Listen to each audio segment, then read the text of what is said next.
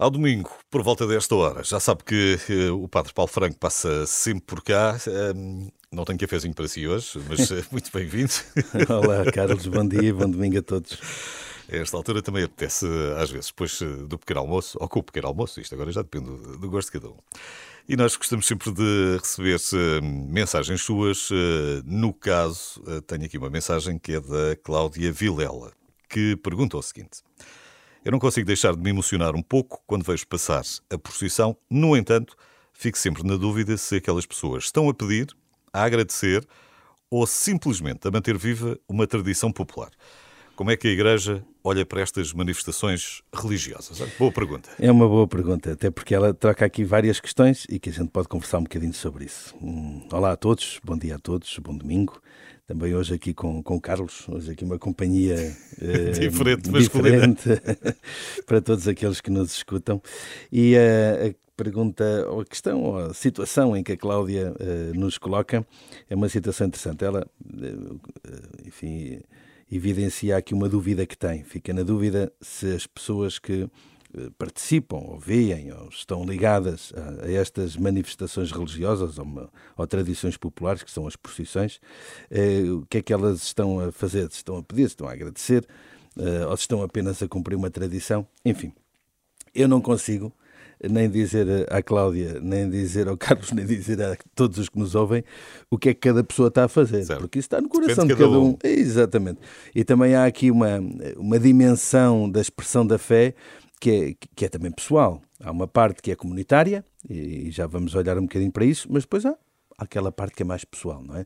Eu posso estar a rezar com, com o Carlos o Pai Nosso e estamos a ter uma oração comunitária aos dois, mas depois o que é que vai no coração do Carlos, ou o que é que vai no meu coração, quando estou a dizer aquela palavra, em que é que estou a pensar, uh, quando me estou a dirigir a Deus, o que é que vai dentro da minha mente, isso já é pessoal. E portanto há sempre aqui este misto entre aquilo que é a dimensão comunitária e depois aquilo que é também o sentimento uh, religioso de cada, de cada pessoa. Portanto, independentemente daquilo que cada um sente quando participa, quando vê, quando está ligado a esta manifestação religiosa, há aquilo, e a Cláudia também me punha essa questão, há aquilo que, eh, enquanto igreja que somos, enquanto comunidade cristã e enquanto expressão religiosa que, que temos, eh, há aquilo que, eh, que nós entendemos de uma procissão.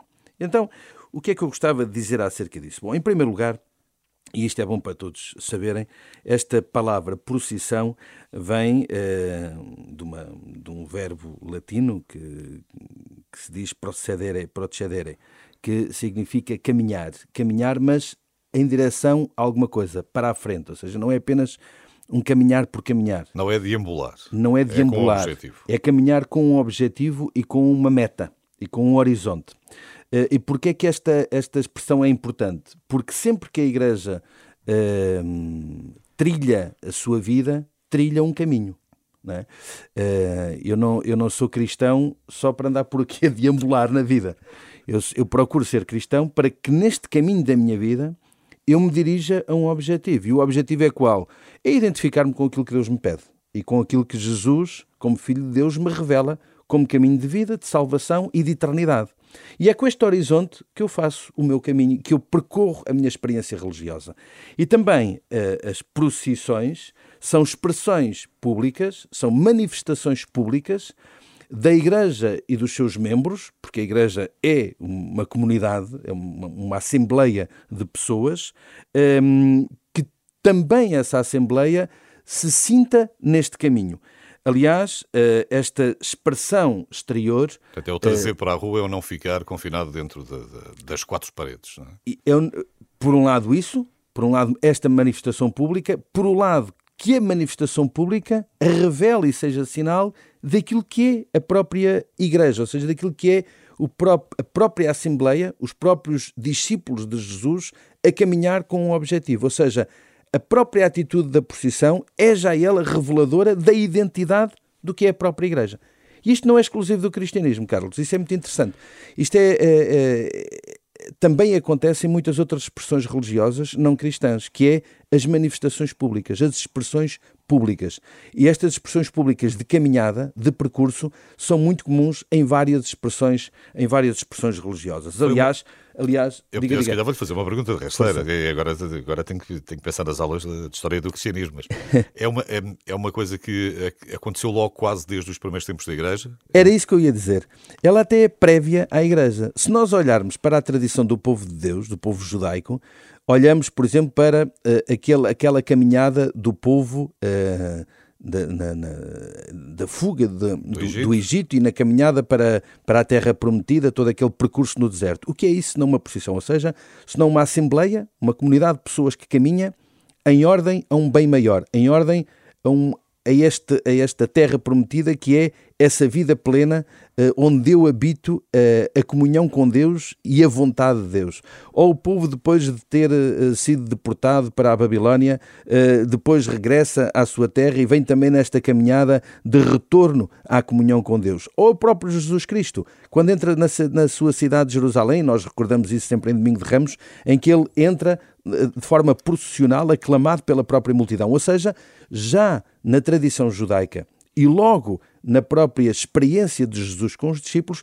há expressões de, de, desta, desta lógica da procissão. E na própria liturgia da Igreja, hoje isso se manifesta. Nós agora, quando falamos de procissões, lembramos-nos muito mais daquelas que nós vemos né? nas nossas aldeias e cidades, uh, de milhares de pessoas e com os andores, ou com algum outro objeto, e o pau, e a banda, e a banda filarmónica. Há uma evolução de séculos em cima. É? E, exatamente, séculos, e neste caso também de manifestações culturais próprios de, uma, de um povo, próprio de uma cultura. Quer dizer, se nós formos para a África ou se formos para a América Latina, se calhar vemos outras expressões diferentes das nossas, algumas iguais, outras diferentes.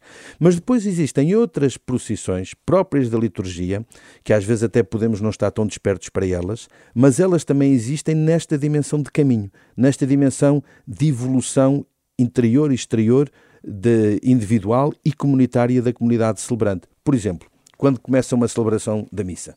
Ela começa exatamente com uma procissão de entrada. Muitas vezes vai o padre com os, os, os, restantes ministros, os acólitos, às vezes vão os leitores, às vezes vão os ministros da comunhão, às vezes, por exemplo, há um, há um batismo, vão os pais do batismo com a criança, ou seja, elementos próprios da característica daquela celebração que estão uh, presentes também neste caminhar, nesta quase introdução, nesta dimensão de de nos introduzir naquilo que vamos celebrar.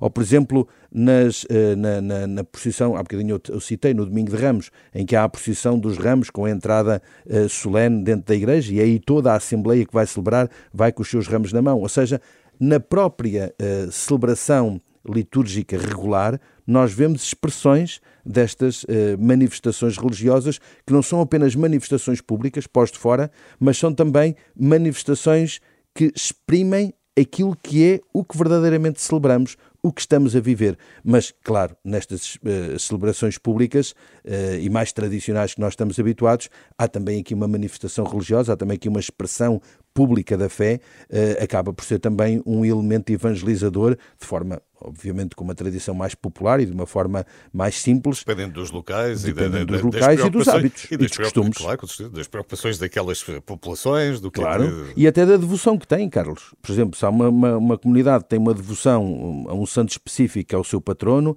por exemplo, às vezes comunidades pescatórias ligadas ao mar, e que muitas vezes têm eh, patronos também ligados eles à tradição marítima.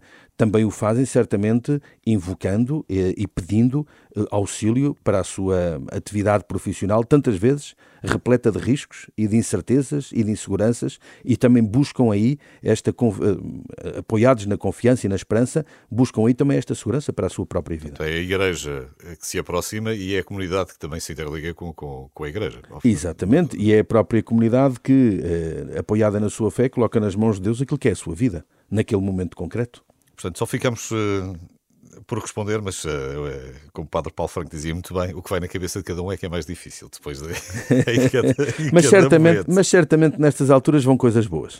As pessoas, normalmente, a verdade do seu coração nestas alturas manifesta-se sempre. Padre Paulo, é sempre um prazer -se obrigado. passar por aqui e conversar consigo. Muito obrigado, Carlos. E um bom domingo a um todos. Um bom domingo.